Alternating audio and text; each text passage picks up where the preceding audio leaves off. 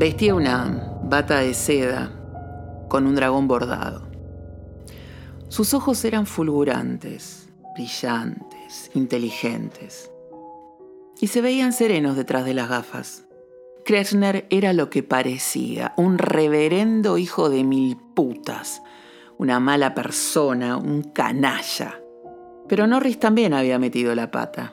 ¿A quién se le ocurre fijarse en la mujer de un gángster? Enamorarse de la mujer de un gángster. Por eso tenía claro todo lo que iba a pasar, que lo iban a perseguir, que lo iban a amenazar, que lo iban a volver loco. Lo sabía, porque además Marcia Kressner se lo había dicho. Estaban los dos en un piso 43, en el lujoso apartamento de Kressner, y en el centro de aquel living había una bolsa. Norris sabía que no iba a aceptar ningún tipo de sobornos, que él no iba a dejar por nada del mundo a Marcia. Sin embargo, se acercó lentamente hacia la bolsa y miró. Adentro había 20 mil dólares. Mi mujer está incluida en, esa plata. Norris, quédese tranquilo, eh, no se preocupe. Norris no decía nada. Escuchaba, sí, pero sin decir nada. Sabía que Kressner era un gato tratando de cazar un ratón y que en este caso, él era el ratón. Así que... Mm, ¿Usted es tenista profesional? Yo creo que nunca lo vi jugar a nada.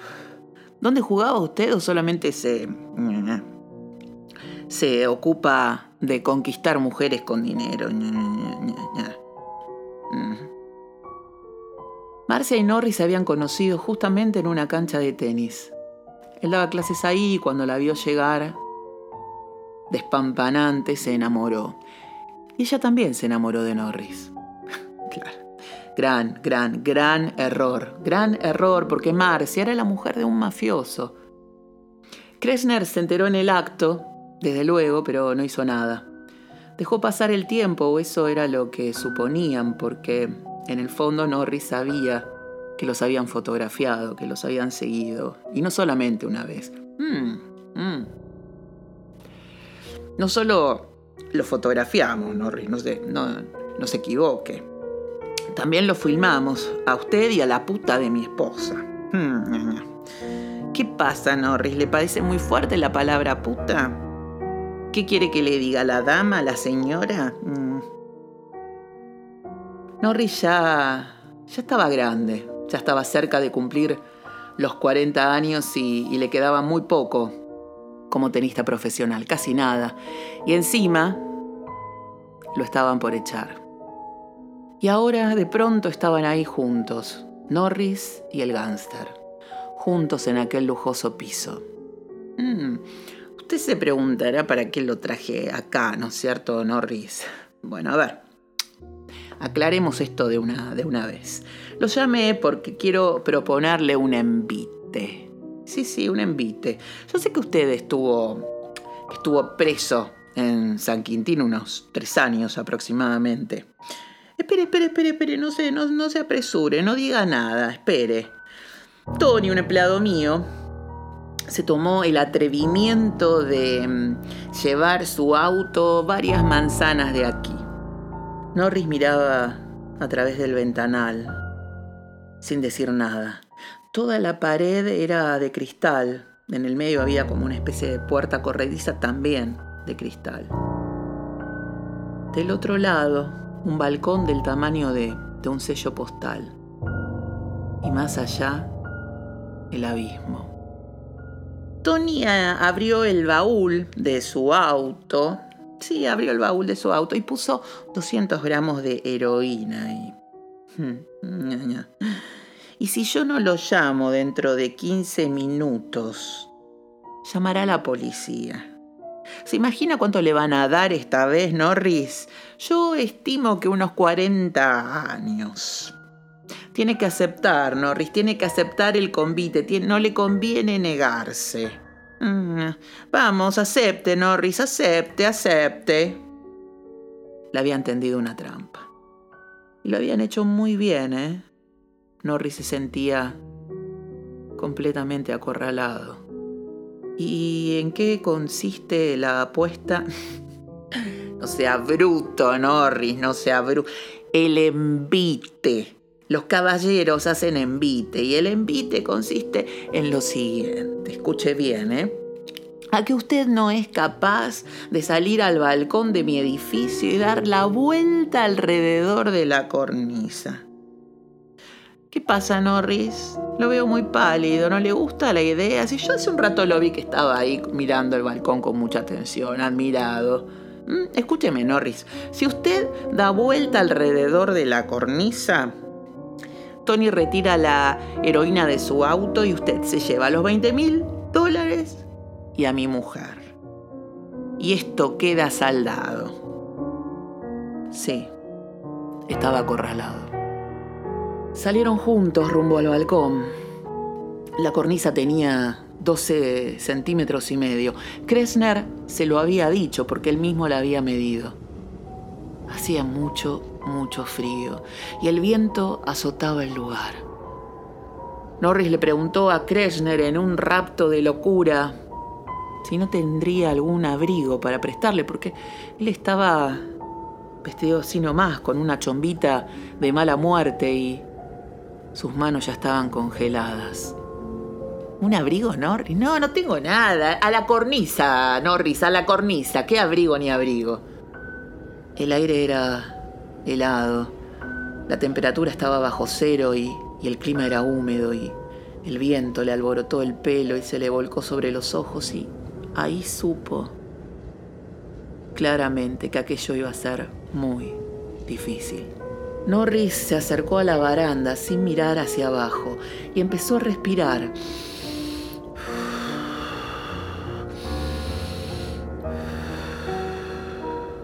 Muy profundamente, como una forma de autohipnosis. Con cada inhalación, expiración, se expulsa una distracción del cerebro hasta que no queda otra cosa que el desafío que uno tiene ahí adelante. Era eso o la muerte. Sus manos ya ya estaban congeladas y tenía un dolor insoportable en los tendones.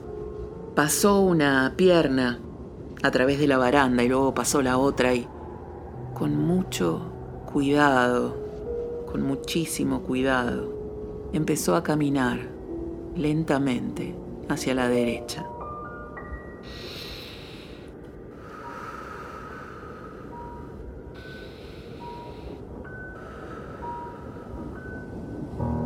Con la respiración se iba olvidando de todo, del viento, del frío, del envite. Pero no se podía olvidar de Marcia. La cara de Marcia le aparecía todo el tiempo, una y otra vez, y eso le hacía perder la concentración. Le provocaba pánico no poder olvidarse de Marcia un segundo. En ese momento sintió un ruido espantoso sobre su oído izquierdo que casi le hace perder el equilibrio. Levantó la cabeza y lo vio a Kressner con una matraca de año nuevo. Lo hago para, para mantenerlo despierto, Norris. ¿Le gusta? Hacía ruiditos, como risitas torpes, llenas de ansiedad cosa que lo ponía loco a Norris. Y justo ahí, en ese momento, sintió el primer dolor feroz en el tobillo derecho. No daba más y tenía mucho miedo de mirar qué era lo que estaba pasando. Era un palomo que lo picaba sin descanso, haciéndole sangrar los pies. Por suerte, el edificio era bastante nuevo y seguramente no iba a morir por un desmoronamiento, pero era muy probable que si no lograba zafar de este pajarraco, muriera por culpa de un palomo.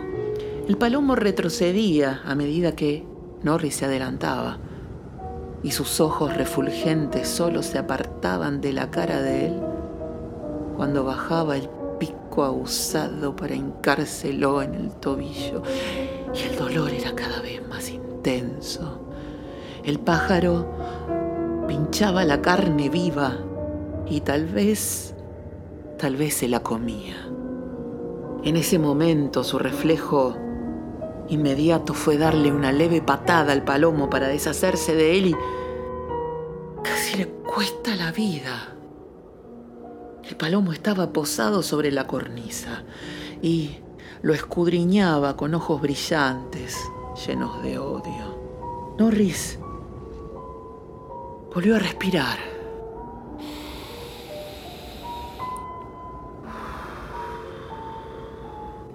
Y de este modo logró controlar la concentración y volver a desplazarse hacia la derecha, a pesar del dolor desesperante de los tendones del pajarraco aquel, del viento y de Kreshner, que ahora lo miraba fijo del otro lado de un vidrio mientras comía una manzana, maldito viejo Kreshner, viejo decrépito.